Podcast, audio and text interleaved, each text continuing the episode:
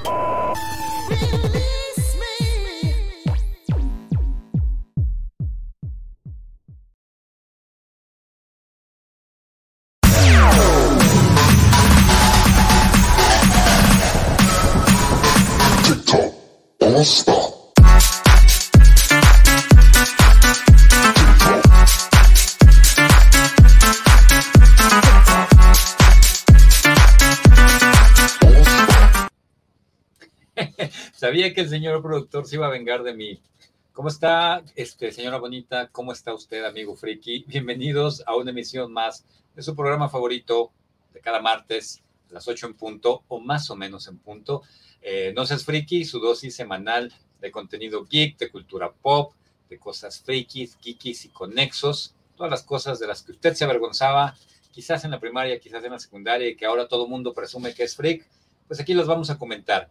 Mi nombre es Rob Medina y es para mí un placer darles la bienvenida a este show empujado a la fuerza, al escenario, sin preparación alguna, por parte de la, la, la mano eh, siniestra que controla todo este mundo. Bueno que no dijiste peluda, porque no, pues ni al caso, mano. ¿Sabes qué estaba pensando?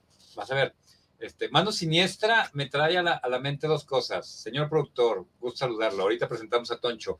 Eh, la película de terror que ninguno de nosotros fue a ver porque somos un trío de cobardes, este, de Knock Knock o no sé qué madres, donde piden un deseo con una mano de chango. ¿Sí la vieron o no?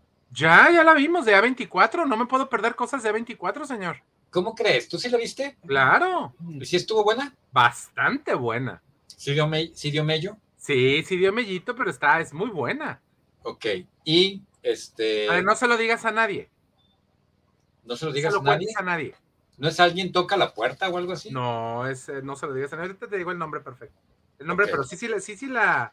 Knock Knock se llamaba una madre así, ¿no? Knock, knock, no, pues es lo que yo digo que se llama Knock Knock. ¿Quién es? eh, ya, a ver, ya, preséntate. Tú, Guillermo. ah. No, no, pues ya, yo creo que ya a estas alturas, ya a estas alturas, ya ya es como que de cajón que, estemos, al menos nosotros tres, lo cual me da mucho gusto.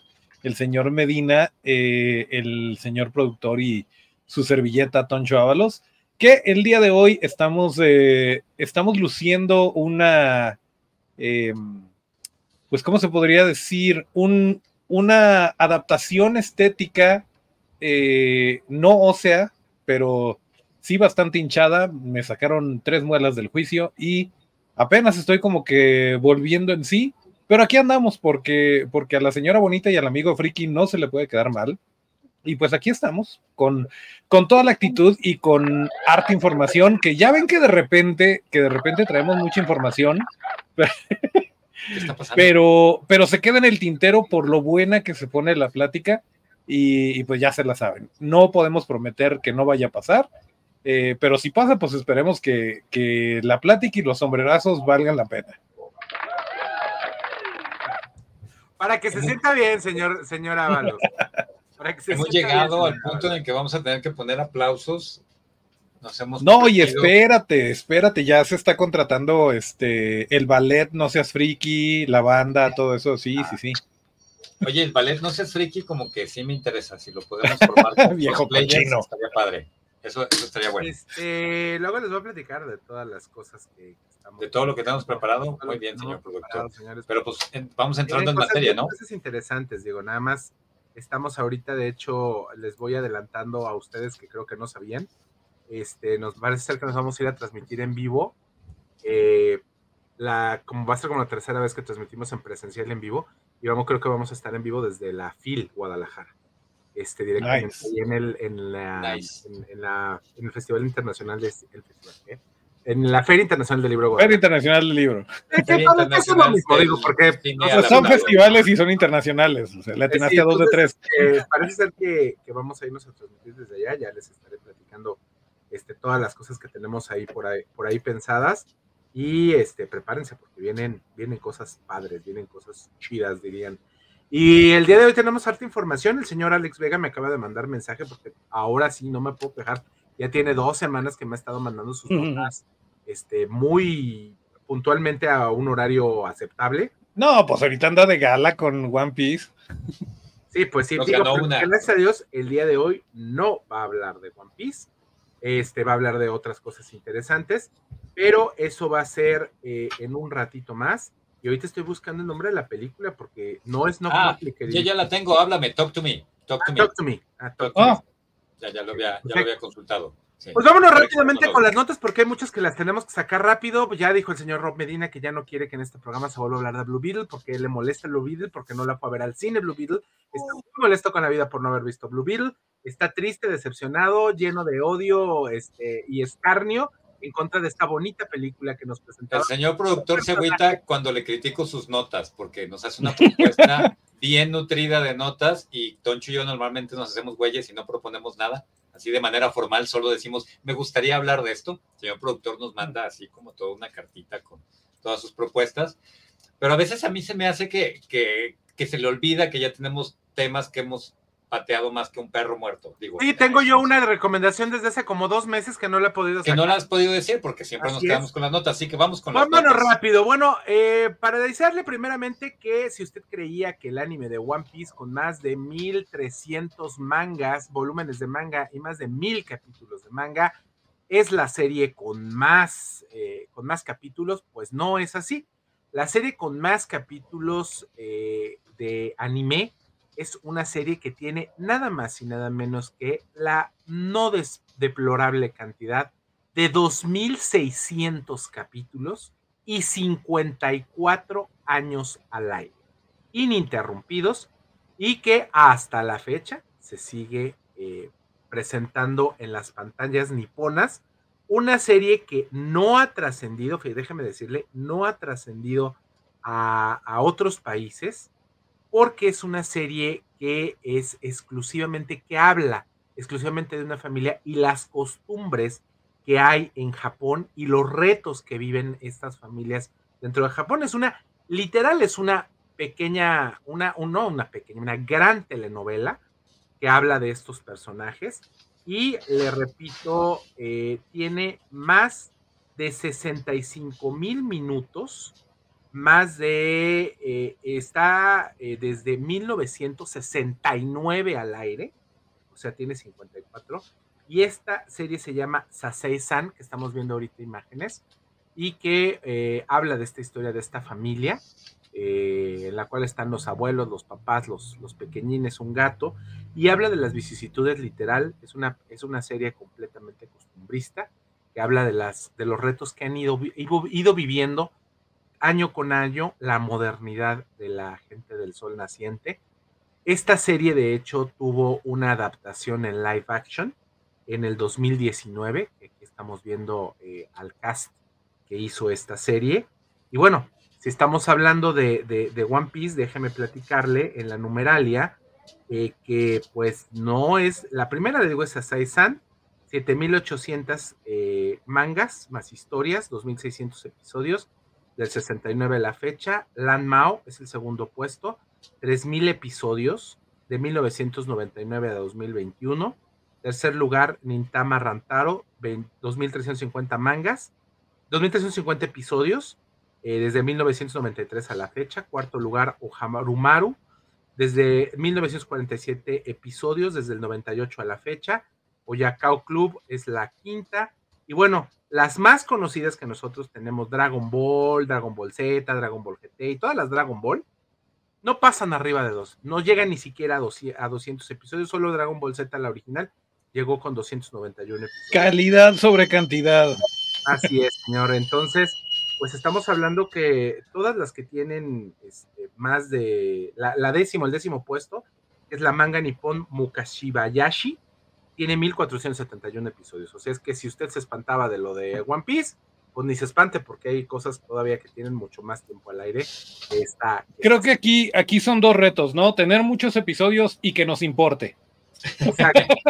¿Sabes qué? Eh, eh, ese es un muy acertado comentario, mi estimado Toncho. Pienso que es así para hacer rápido una mezcla del Chavo del 8 y los Simpson, y no porque el Chavo del 8 haya durado mucho, parece un tema costumbrista, ¿no? De Japón. Claro. Digo, creo que aquí lo que hay que destacar y que es admirable es que el anime, igual que el manga, sean, uh, no son géneros, sino medios de comunicación o, productos mediáticos que sean respetados lo suficiente en su formato, así de, lo que nosotros llamamos caricatura o, dibujo, para expresar temas que no necesariamente son para niños, sino para la familia. Y, como que esta es la impresión que me da este, sí, este literalmente, anime, ¿no? Rob Medina, y eso, digo, eh, independientemente, digo, esto tiene, rompe un récord Guinness, lo cual es algo que se tiene que mencionar Digo, por si usted estaba preocupado por los más de mil capítulos de One Piece. Pues me tenían con un pendiente. Da la vuelta. Sí, yo sé que a ti te tiene con un pendiente.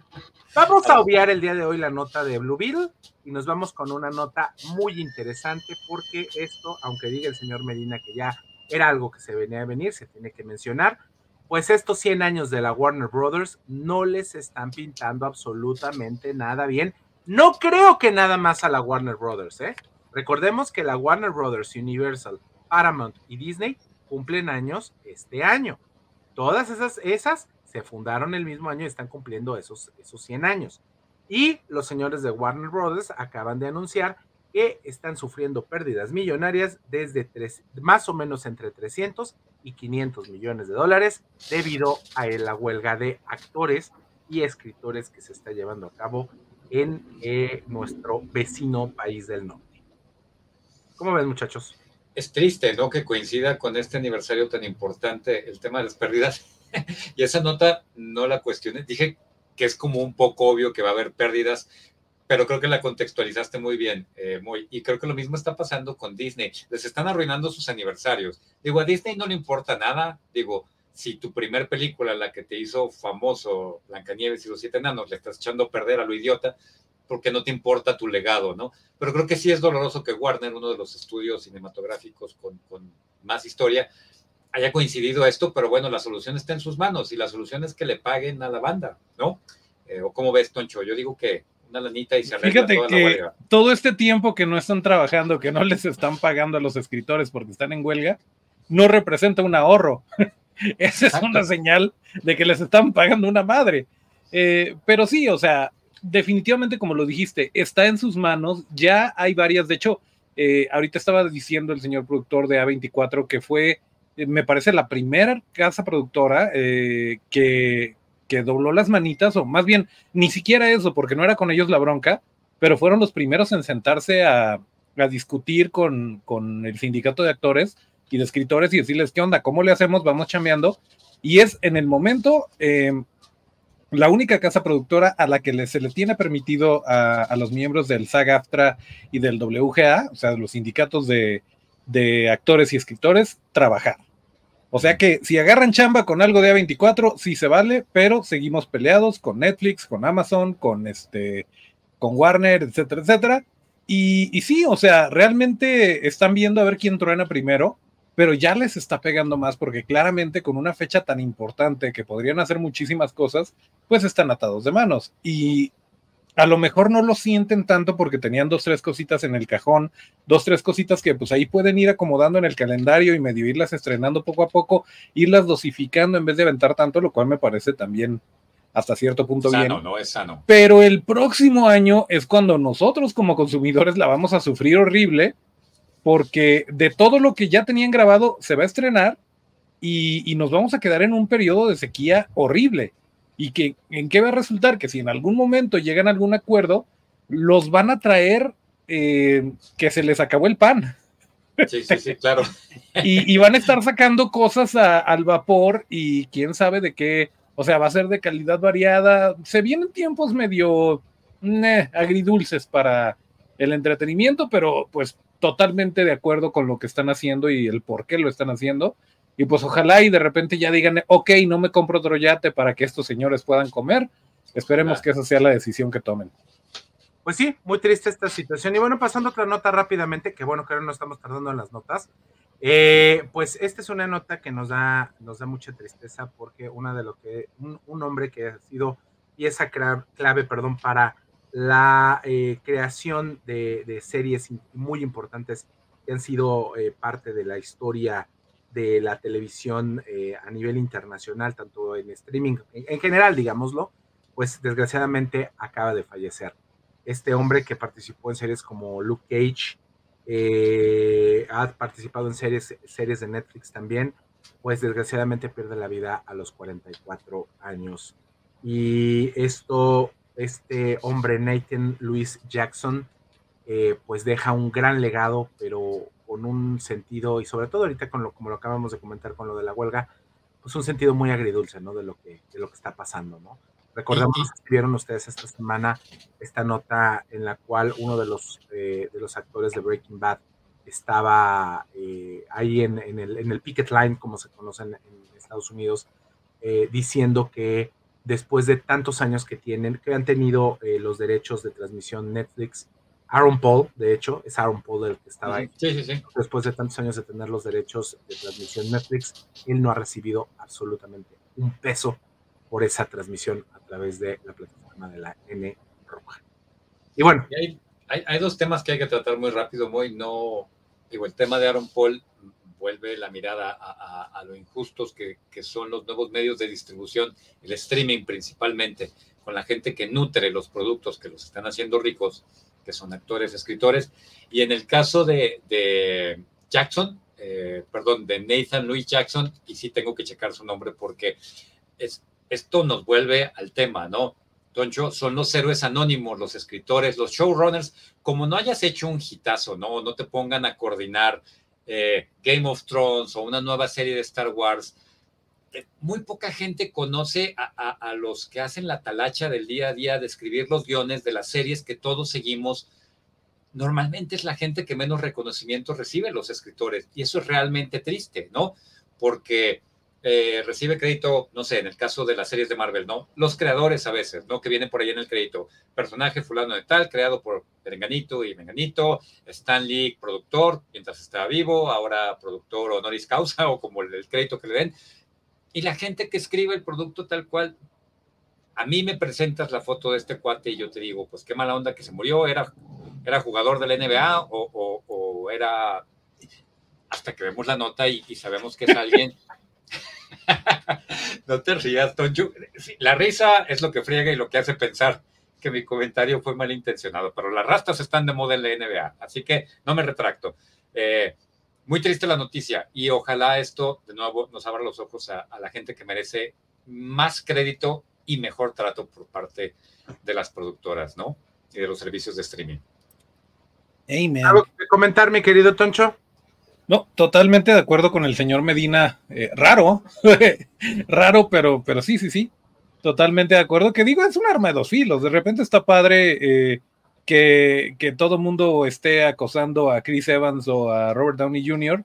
y pueden ver pasar a Kevin Feige y pues igual y no lo topan, ¿no? Es un güero con una gorra y ya.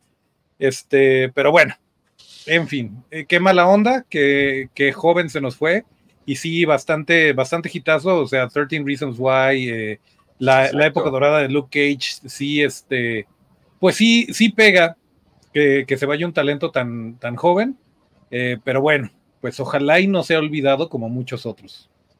Tristemente, y bueno, él estuvo como parte, fue parte del equipo que trajo a, a, la pantalla chica de Netflix a Luke Cage, como bien lo dijo el señor Medina, estuvo también como parte del grupo de escritores de 13 Reasons Why, estuvo también en Shameless y en Southland. Entonces, era un hombre que ya tenía eh, trayectoria en el medio.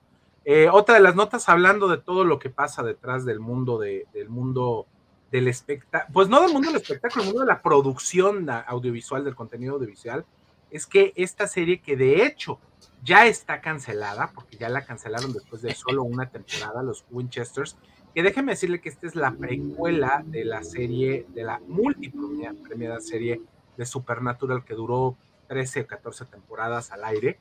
Eh, esta serie que hablaba de la historia de los, de los papás de, de, estos personajes de Supernatural, pues ya hay una demanda en contra de la Warner Brothers directamente por parte de un asistente de cámara llamado Brian De Lorenzo, que acusa a esta compañía Warner Brothers de poner en peligro al equipo por no respetar las normas de seguridad dentro de las grabaciones de esto, de esta, de esta serie en específico. Recordemos que eh, estas series, estas series regularmente, pues tienen muchas escenas de acción, hay muchas escenas de stunt, porque bueno, pues tienen, tienen acción dentro de estas, dentro de las mismas, Y pues bueno, se tienen que, que eh, checar estos protocolos. Recordemos que aquí en México ya ha habido muchas, desgraciadamente muchas pérdidas humanas por no respetarlos. Y bueno, pues él también aprovechando esta situación de la, de la huelga de, escritores y de actores, pues también levanta la mano y dice, hay una demanda en contra de Warner porque no están respetando las cosas y sobre todo están poniendo en eh, peligro nuestra vida. Señores. Qué bueno y qué, eh, qué semejantes gónadas de este señor de aventarse a, señalar algo así. Porque la verdad es que están ahí los, eh, los protocolos y las reglas por algo. Es entendible de repente estás, eh, estás en un set de filmación en donde estás pagando literalmente por todo lo que está ahí, por las luces, por todo lo que rentaste, por el tiempo de los actores, de los extras, del club, etcétera. Y empieza a llover, entonces dices, no, pues síganle grabando, ni modo que pague otro día de renta porque nos vamos a retrasar en el plan de rodaje, no, síganle. O sea, entiendo esa parte. Pero, eh, o sea, están ahí esos, esos estándares por algo, porque hay gente que se ha muerto porque a lo largo de la historia del cine y de las producciones audiovisuales, se han ido como que ajustando las cosas de que, híjole, a lo mejor no es buena idea hacer esto, a lo mejor deberíamos de tener un médico en el set.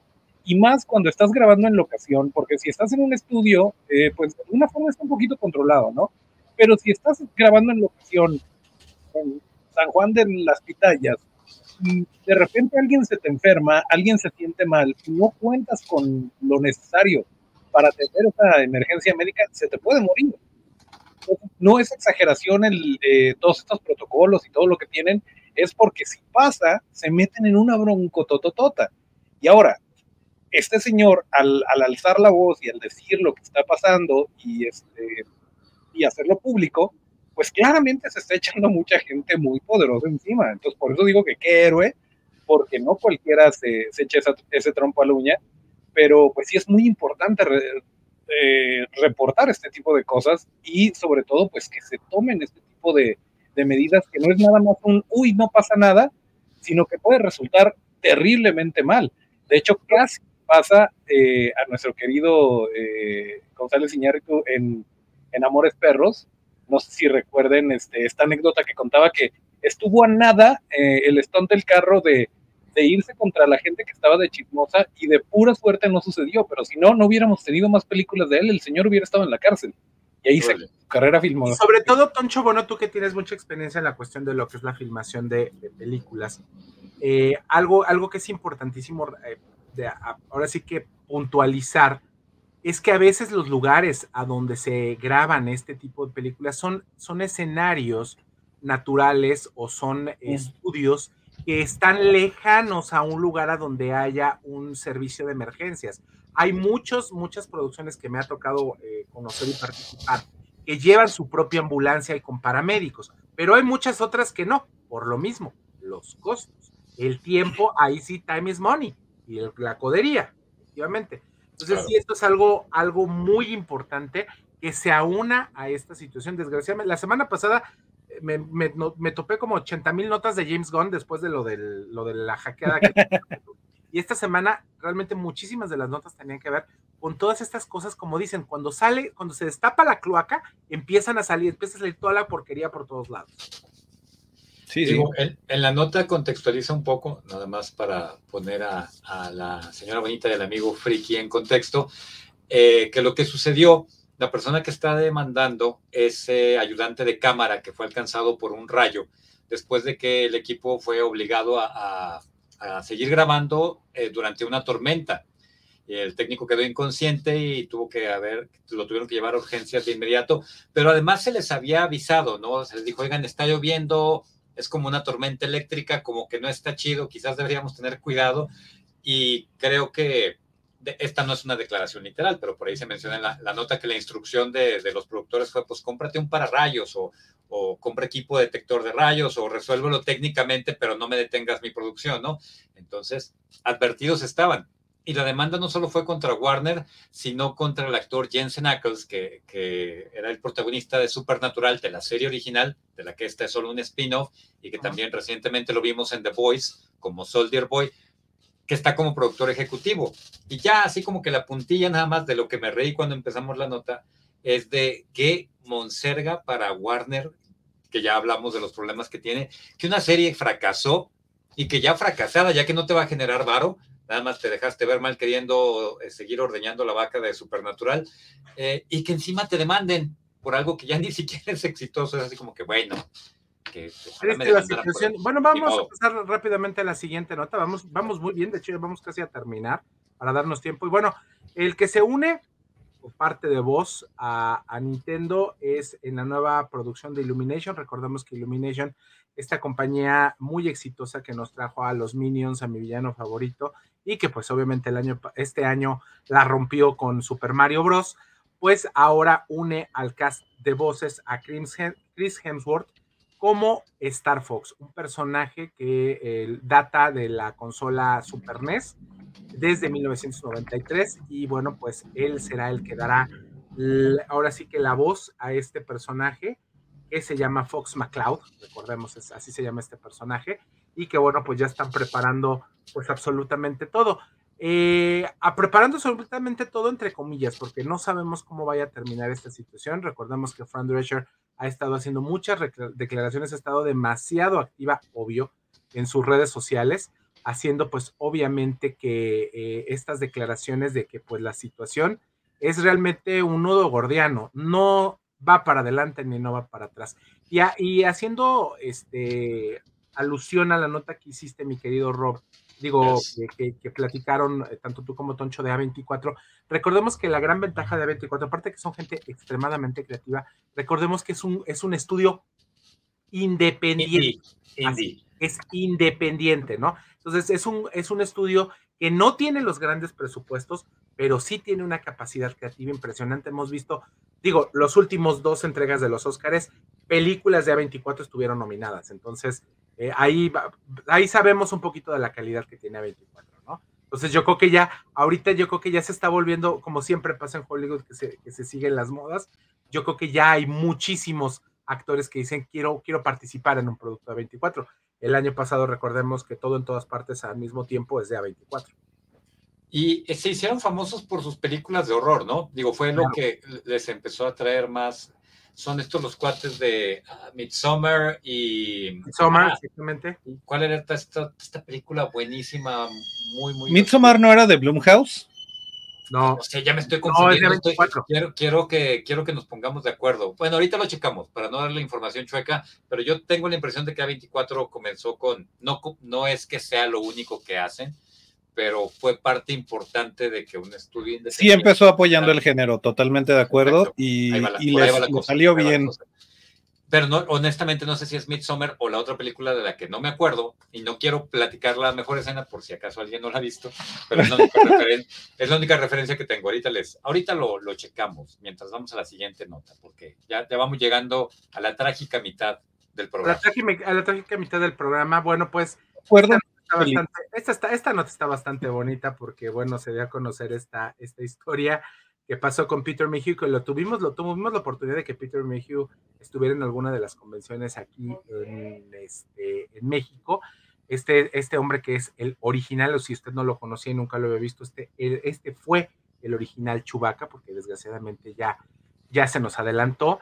Eh, aquí lo estamos viendo con el, con el traje original, eh, como en las las filmaciones de la, de la trilogía original de, Star Wars. Y bueno, decía que, que, bueno, este hombre que aparte era extremadamente... ¿Cuánto, cuánto medía, Toncho? Era, medía más de dos metros. El, dos metros diez. Sí, totalmente. Dos metros diecisiete, una onda así. Ah, era, era, enorme el, cuate. Y recordemos que eh, este hombre hace, en, estas memorias que hablan de la de las cosas que pasaron dentro de las, filmaciones de esas películas, eh, recordemos que él, se recuerda George Lucas le salvó la vida literal porque en el lugar donde estuvieron grabando, sobre todo todo lo que es la parte de la luna de Endor en la última, de la última película, la primera trilogía, pues era un bosque muy grande, pero era un bosque que desgraciadamente era un bosque de caza. Entonces eh, le prohibían a este hombre eh, andar caminando entre los árboles porque en cualquier momento iba a salir alguien con una escopeta y le iba a dar un tiro, pensando que era un animal. Un oso o Bigfoot. O pie grande. Sí, sí. y tenía que andar escoltado por un cuate con, con chaleco este, luminoso y así, o sea, no, no lo podían dejar solo porque si no, ahí quedaba el señor Peter Mayhew. Y pues es una, es una nota, una nota interesante, por eso les traje. Para que veas lo que es tener eh, cuidado de, tu talento, estar eh, tomando en cuenta las locaciones este, y cuáles son las restricciones y los problemas que puede haber.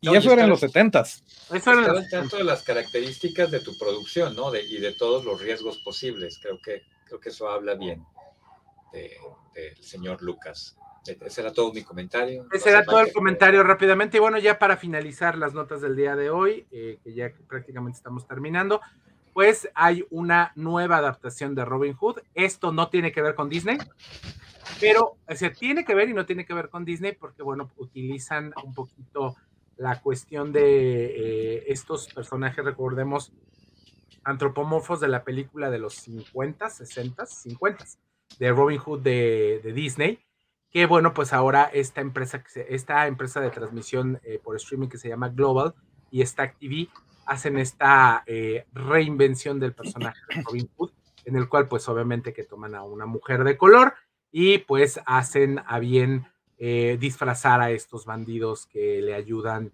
a darle el dinero de los ricos a los pobres y que bueno, pues es parte de esta, de esta serie que bueno, próximamente tanto en estas dos plataformas estará presentándole. Como le digo, esto no tiene absolutamente no tiene nada que ver con Disney, pero que para que vea que la cultura woke hasta dónde se ha ido permeando, ¿o no?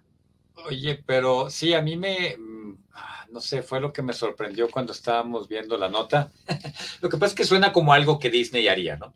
Exactamente. absurdo y ridículo, solo con la excusa de, hacer algo de representación eh, y, atender a las nuevas audiencias. Si usted no me está viendo, eh, eh, querida señora bonita, amigo friki, estoy haciendo comillas en el aire, un gesto que es sumamente chocante y molesto, pero bueno. Eh, que amerita la burla por tratarse de Disney, porque es además, iba a decir, la muchacha es una zorra, pero me refiero a que está eh, caracterizada como un zorro, ¿no? Tiene como un gorrito de zorro. Y los referentes de animales, todos tienen que ver con esta película de Disney del año de nuestro señor de 1973, que espero que no quieran hacer en live action. Tampoco fue su más grande película, pero era, era entretenida, digo, al menos como niño la disfrutabas, ¿no? Eh, la historia de Robin Hood con animales. Oh, era buenaza, sí, mejor que la de Kevin Costner. Ah, bueno. Bueno, sí, claro, pero recordemos que esta es una de las películas que estuvieron, que el señor, acuérdense que el señor Disney, algo de las algo de su gran éxito de abaratar los costos es que reciclaba animaciones. Y que muchas sí. se vieron ah, sí. Bueno, pues ya te quiero ver. Películas. Oye, ¿de, cuál era la leyenda de las? Ah, esa es una leyenda, luego se la averiguamos, pero yo lo vi en un video. Había una película, creo que fue La Cenicienta, quiero inventar cosas, donde encerraron a la banda en un cuarto y les dijeron, nadie sale de aquí hasta que esta película esté terminada. que fue de las primeras veces de condiciones infrahumanas que no se acababa la animación y dijeron, y aquí nadie se va, nadie sale ni a comer ni a visitar. Into the Spider-Verse, creo que se llamaba. la versión moderna. No, Disney tiene su lado oscuro. Un día, de todos los múltiples programas especiales que no hemos hecho, algún día haremos uno dedicado. No, pero yo creo que ya lo vamos a empezar a, programar porque sí es bastante interesante que podamos vamos a ver si empezar a tratar, a tratar esos temas, dejar a lo mejor un, un, poquito reducir el número de notas y ya tomar un tema, un tema central porque hay mucho de... Dejar de hablar de Blue Beetle, podemos dejar de hablar de Blue Beetle. ya no hablamos el día de hoy de Blue Beetle. Muy bien, muy bien. Bueno, y estas dos últimas notas son creo que bastante, bastante interesantes para que usted también las tenga y esto sí ya es algo preocupante hablando de Warner Brothers, pues le eh, cierran, los contratos de estos tres hombres que le han dejado a Warner una la notota. Y ustedes dirán, ¿a quién estamos viendo en pantalla? Pues nada más que a JJ Abrams, a Greg Berlanti y a Chuck Lorre. Ellos tres que han sido showrunners de grandes éxitos en la televisión. Estamos hablando de Lost, por ejemplo, de J.J. Abrams, y recordemos que también eh, fue el director de una de las películas de la saga de Star Wars. Eh, también, obviamente, que. Eh, déjame la gente lo va a recordar por The Big Bang Theory y por toda la controversia con Two and a Half Men, principalmente. sí. Porque su nombre real lo dijo Charlie Sheen, nomás no me acuerdo cuál era, pero es un nombre judío y de ahí vino toda la controversia sobre su ah. comentario. Y bueno, Chuck Lorre, que también lo recordamos que tiene, tiene una gran, gran, de veras, eh, una gran trayectoria. Y estamos viendo a estos también, que son a, a Mindy Kaling y a Bill Lawrence.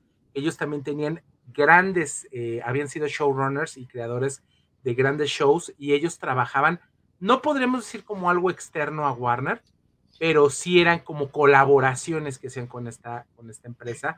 Y pues nada más y nada menos, señores, que ellos, mire, estamos hablando, por ejemplo, eh, David Simon, que no sale aquí en la pantalla, pero que fueron de las bajas de este mes, era uno, es el showrunner, era el showrunner de The Wire, también una serie muy, muy premiadas para los premios Emmys. Y estamos hablando, por ejemplo, de, las, de los nombres que se barajaron. Son J.J. Abrams, Greg Berlanti, Chuck Lorre, Bill Lawrence, John Wells y Mindy Kaling.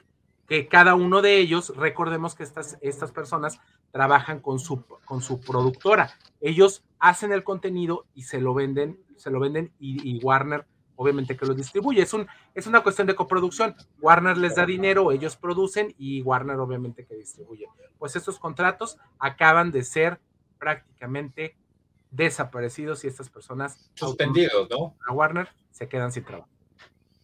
La nota no es muy clara sobre si, si se suspende la exclusividad, si se rescinde el contrato, o sea, a lo mejor es eh, lingo legal, ¿no? Eh, detalles de, cuál es exactamente la situación, pero lo que se sobreentiende es, por ahorita no estamos chambeando con esta banda y no les vamos a encargar nada. Es algo así, ¿no? Eh, que, que, habla como de no me quiero echar compromiso. No sé si la nota va orientada a Warner, no se quiere echar compromisos de producción con las circunstancias de la huelga o estas personas no quieren, eh, yo lo veo más así, ¿no? Como Warner, como curándose en salud, como dicen o no sé cómo lo interpretes tú, Toncho, o, será más... Yo estaba pensando lo mismo, está raro, está engañosa la nota porque sí puede ser un, este, pues mira, ¿sabes qué?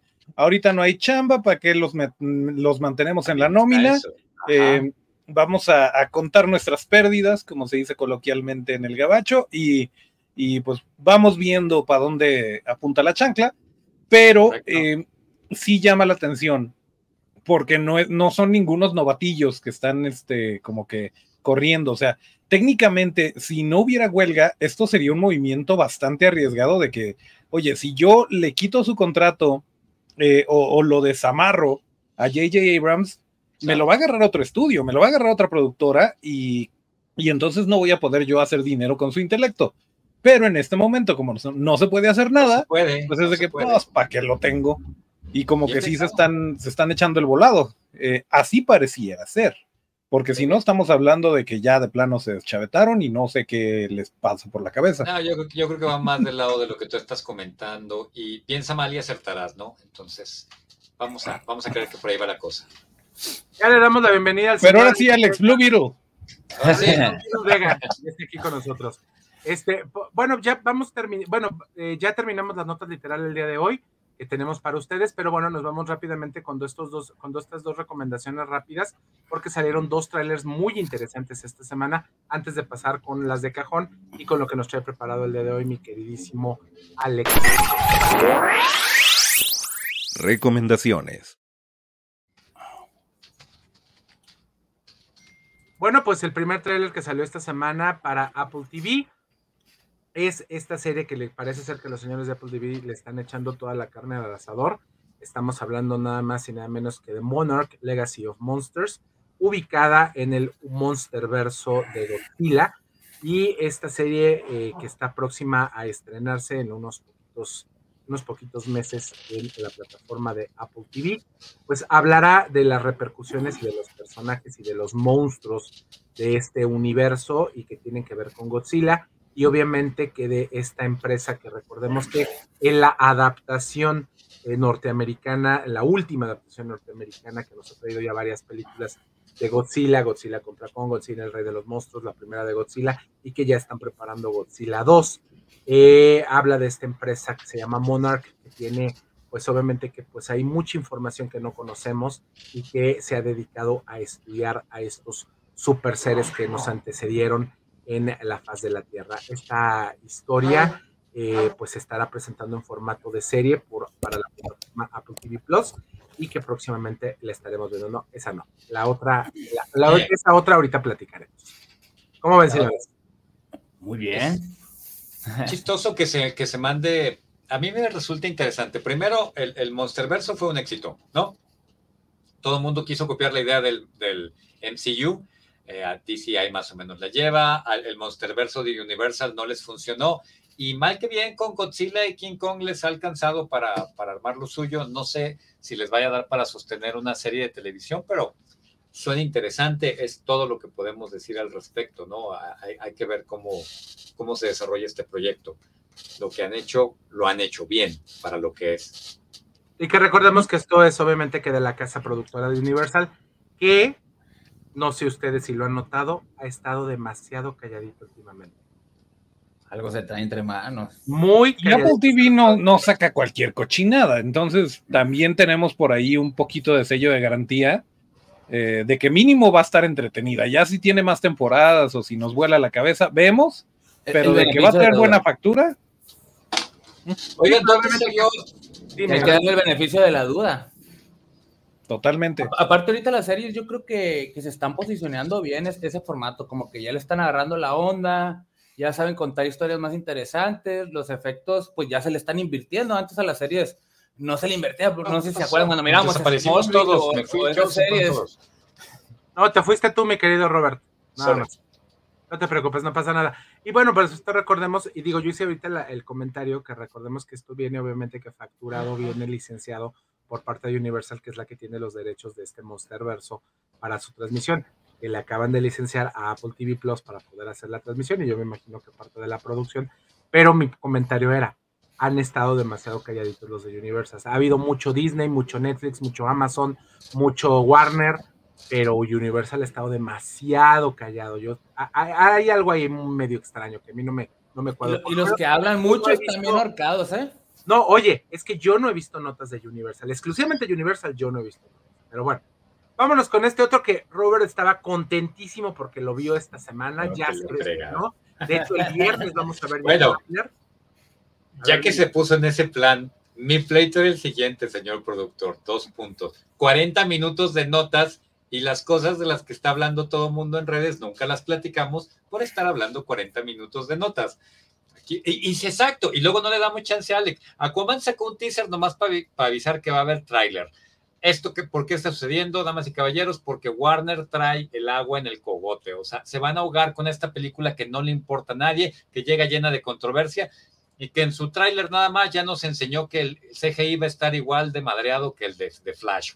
Ahí con una, no me acuerdo cómo se llama el personaje de, de Nicole Kidman, este, escalando las paredes como la sorprendente mujer araña hecha en CGI y un Aquaman ahí de los 70 que no sabemos qué significa. Este va a ser un churrazo pero es muy interesante. Es como ver un accidente en la carretera, eh, no quisieras, pero te tienes que parar a ver de todas formas.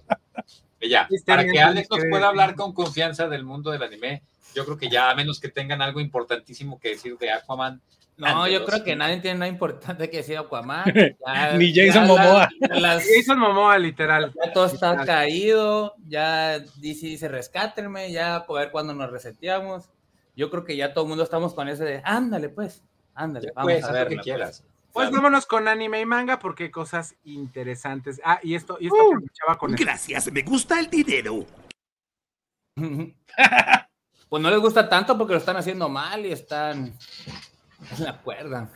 Pues vámonos, vámonos con esto de anime y manga porque trae cosas interesantes, mi queridísimo Alex Vega. Anime y manga. ¿Con qué vas a empezar? ¿Qué vas a poner? Te voy a pues lo como me lo mandaste, mi rey. Ah, ok. Ahí está. Ok, ok. No se peleen, muchachos, hagan la paz.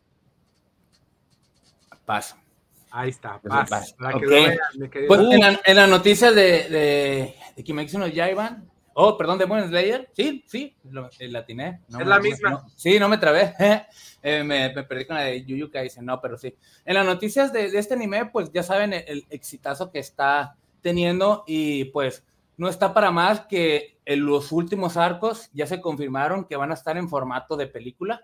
Entonces, ya no vamos a tener ese, formato de, de, series, la verdad ya, ya estamos en lo último. Entonces yo creo que sí se le puede sacar muy bien unas tres películas, cuatro si nos alargamos, y a los japoneses les encanta eso, más con el éxito que tiene esta serie, yo digo que sí está para alargarse y con el exitazo que ha tenido en cines, pues claro que, que eh, lo veo muy factible que, que, lo hagan, ¿no? Y la verdad que también me entusiasma porque pues recuerden que ya una producción de cine, aunque esta serie siempre nos ha entregado una calidad excelente, pues imagínense. Te sabe igual, es lo impresionante, te sabe igual un episodio que una película porque trae una producción de primera. Perdón, síguele Alex. Me emocioné. Sí, de, de, no, no, y se vale porque yo también estoy emocionado. Porque como lo dices tú, de hecho las ovas son calcadas del cine. O sea, lo que vimos eh, en el cine nomás lo calcan en unas ovas y ya. Ten, aquí empezamos ya la, A ver, mi la, querido la Alex, serie. aquí se te olvidó decir que recordemos que una ova es un formato de película corta en Japón.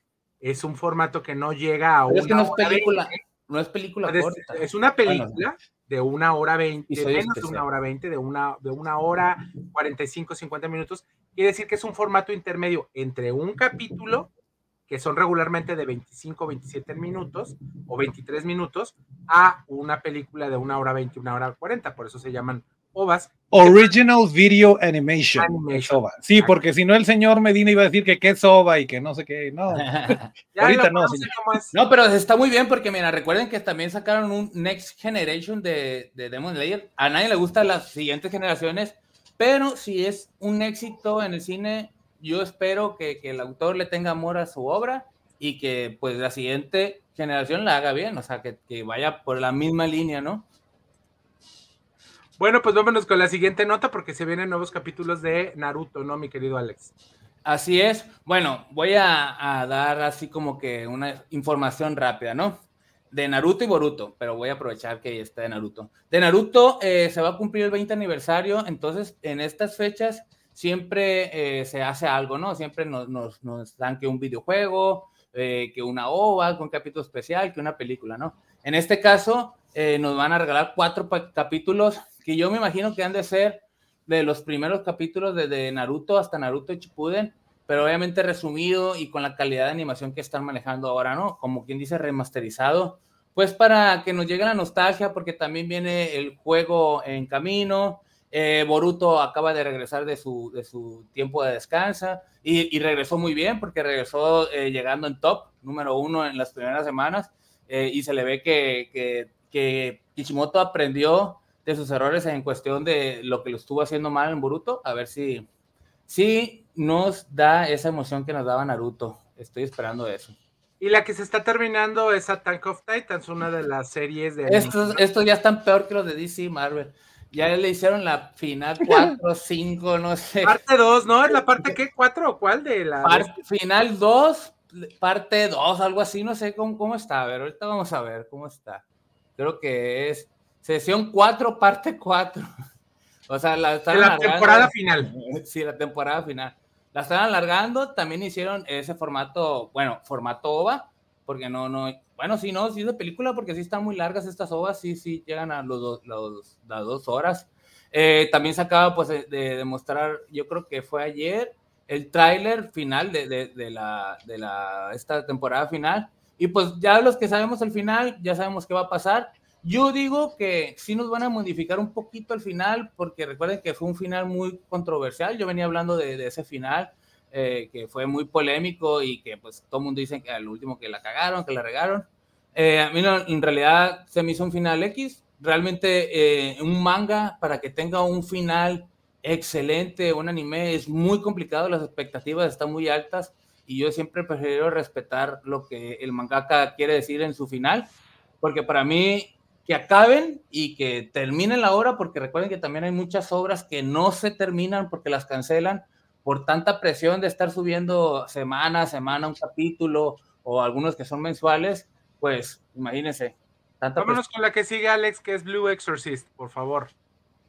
Esta es una serie que hace rato que ya no está eh, eh, en emisión, se había parado. Creo que en Netflix está la primera temporada. Eh, se trata de ese diablillo, exorcista, y pues ya de ese mundo tipo entre católico y demonios y, Eh, la la verdad, no la he visto muy bien, pero se acaba de anunciar que eh, el 2024 va, va, a venir en enero la tercera temporada. Entonces me voy a poner al día para darle, pues, un review de, esa, de esa serie. Para ponernos Recordemos que esta, esta serie de, de, animación está siendo transmitida por Netflix. Así es sí, está en Netflix la primera y segunda temporada se me Lo puedo encontrar. Pues vámonos rápidamente con las de cajón, porque pues tenemos que hablar de el relajo que se están metiendo con Harley Quinn. Y eso se le toca al señor Roberto Medina. Las de cajón. Ok, comentaba con mis queridos compañeros frikis que, y lo platicamos creo que fue la semana pasada, que no estaba seguro de si Harley Quinn ya estaba en decadencia, eso comentamos hace dos semanas, y el episodio de la semana anterior, Moy y yo coincidimos que, bueno, parecía que se podía arreglar la situación, pero que ciertamente se notaba la falta de ideas. ¿Cómo pueden saber que a un, este, a, a un producto mediático friki se le están acabando las ideas? Cuando hay clones o viaje en el tiempo. Eh, Harley Quinn tuvo viaje en el tiempo y clones en el mismo episodio durante dos episodios consecutivos. Entonces, ok, puede ser más previsivo porque es una parodia, porque no hay reglas como, como en otro tipo de narrativas, porque le puedes faltar el respeto a todos y a todos todo el tiempo con tal de provocar una carcajada, pero ahora sí, ya no le están viendo la salida. Eh, ya mataron a Nightwing, no sabemos si lo van a resucitar, nos hicieron pensar que todo estaba siendo solo un sueño, resulta que no era un sueño, resulta que Harley Quinn tenía un clon, que lo explicaron de una forma más o menos chistosa, ya todos los episodios tienen su comentario acerca del patriarcado, este, no sé, tiene que suceder algo muy bueno para que Harley Quinn salve esta temporada, en mi opinión personal. Como también en la mía, Robert de las de cajón, de esta particularmente de Harley Quinn, que sé que creo que solo Moy y yo estamos al día con, esta, con este asunto, creo que tiene que pasar algo muy bueno para que salve la temporada, ¿no? Tiene que hacer un muy buen ribete y un muy, buen cierre de temporada, porque sí, la verdad que siento y está difícil. Las sí, manos. Se, sí, se, les está cayendo. Sí se, les está cayendo bastante, porque ya es demasiada repetición sobre repetición de lo que está pasando. Me imagino que Alex y, y, y, Toncho no la están viendo, pero sí están viendo esto, que ahorita lo vieron. Oh, sí. Eh, que estamos viendo a Soka, que la verdad va muy bien la temporada y que con este póster lo vimos la semana pasada, que nadie creía que creían que era un, era un, un fake que habían hecho, pero no, efectivamente está Hayden Christensen, el, el último episodio de Ahsoka. Y bueno, vamos a ver a Anakin Skywalker pre-Darth Vader platicando con su padre. Esto va a ser muy controversial, Toncho. Si quieres, date, date tú primero. No, no, no, échale. No, yo voy no a decir tengo... puras cosas malas. Yo voy a decir puras cosas malas. Tú por favor, necesito que digas cosas malas porque no estoy entendiendo bien. Eh, por ahí había visto notas que decían que, que ese Anakin no es Anakin realmente y que todo este rollo está sucediendo más como, como fantasma de la fuerza que como realmente Anakin reencontrándose con Ahsoka, lo cual pues le da un poquito en la madre al momento emotivo del final del episodio. Eh, pero me gustaría saber qué, qué opinas tú que, que, conoces la vida y obra, eh, como para saber dónde estamos parados, porque a mí me ha gustado, pero no sé qué me está gustando. Fíjate que yo estaba, y lo comentaba con un amigo, para mí Ahsoka está en el límite de no es terrible, está en un punto en el que se puede poner muy interesante o puede valer gorro, pero está en ese, en ese hilito mediocre de realmente no me importa mucho. Yo creo que era un tema personal mío porque yo no vi Rebels, yo no estoy tan encariñado con Ahsoka, este, y entonces a mí no me está capturando. Creo que lo platicamos desde el primer episodio. Es, es esta primera serie en la que sientes que tienes que hacer mucha tarea. La aparición de Anakin, ay carajo, yo no sé si quieran estar reivindicando constantemente las precuelas, lo cual me parece válido, pero entra en un terreno muy controversial. Recordemos que en la reedición de la serie de la trilogía original, que son este episodio 4, 5 y 6, eh, fue muy controversial que en el regreso del Jedi al final el fantasma de Anakin apareciera en lugar del fantasma de, del actor original de Star Wars, que ni siquiera el actor original, ahí se lo habían castigado, pero bueno. Y después George Lucas dio una explicación de que al limpiar su espíritu y conciliarse con la fuerza, pues teníamos que ver al, Ana, al Anakin sano, no al Anakin convertido en, en, en, Darth Vader. Pero Anakin no se iba a ver así, o sea, Anakin ya había envejecido. Entonces, no sabemos exactamente qué es esto que se encontró eh, Ahsoka al final del más reciente episodio. Puede, pensamos que podía ser un Force Ghost, un fantasma de la fuerza, que es la manera en la que se ponen en contacto de forma tradicional, la manera en la que estamos acostumbrados a ver a Yoda, a Ben Kenobi, a Qui-Gon Jinn. Eh, pero no, el lugar donde se encuentran parece una suerte de limbo, no sabes si está en el cielo, en el infierno, en un nuevo lugar que se sacaron de la manga o que van a No se lo sacaron entre la manga, Robert, eso ya había aparecido en Rebels. Ahí está. O que van a decir que ya existía en otro lado. Gracias, señor Ya ve, ya ve. Sí, sí, sí. Eso está perfecto, corríjame, porque usted sí entiende qué demonios está pasando. ¿Qué es eso? ¿Es el limbo de la fuerza? ¿Es el cielo de la fuerza? lugar entre mundos y en este episodio que yo creo que ya debe haber salido, si no me equivoco.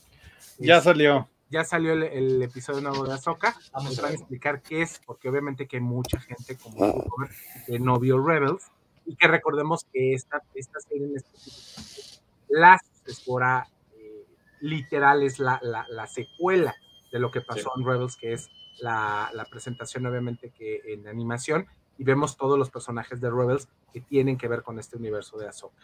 Que bueno, que no es un personaje que conocimos en Rebels, sino que lo conocimos desde las guerras clónicas, pero que este, es un personaje muy importante y muy querido, que gracias a propiedades intelectuales como Rebels se hizo aún más querido.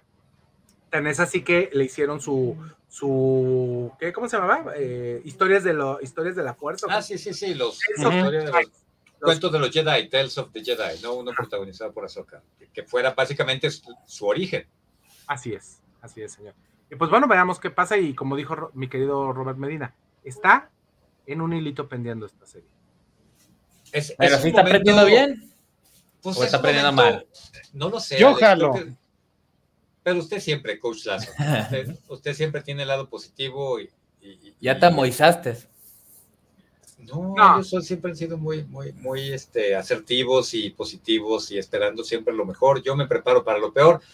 Necesitan dar una muy buena explicación, porque si no va a ser nada más abuso de la nostalgia y creo que eso ya nos tienen muy acostumbrados, ¿no? Entonces, ya lo vivimos con la serie de Obi-Wan Kenobi.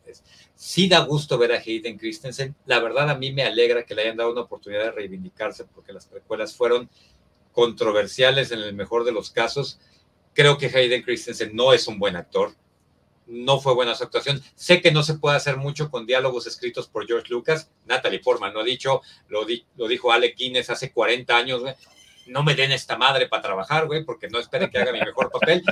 Pero, pero, el vato es malito, güey. Entonces, este, pero hay toda una generación, que es la generación de Alex, la que le tiene cariño a las precuelas, para las que Anakin es un héroe caído. Para nosotros es Darth Vader, ¿no? Para nosotros es la encarnación del mal. Y para esta generación fue un héroe caído y creo que, que les alegra verlo en esta encarnación pre. Diferentes eh, contextos.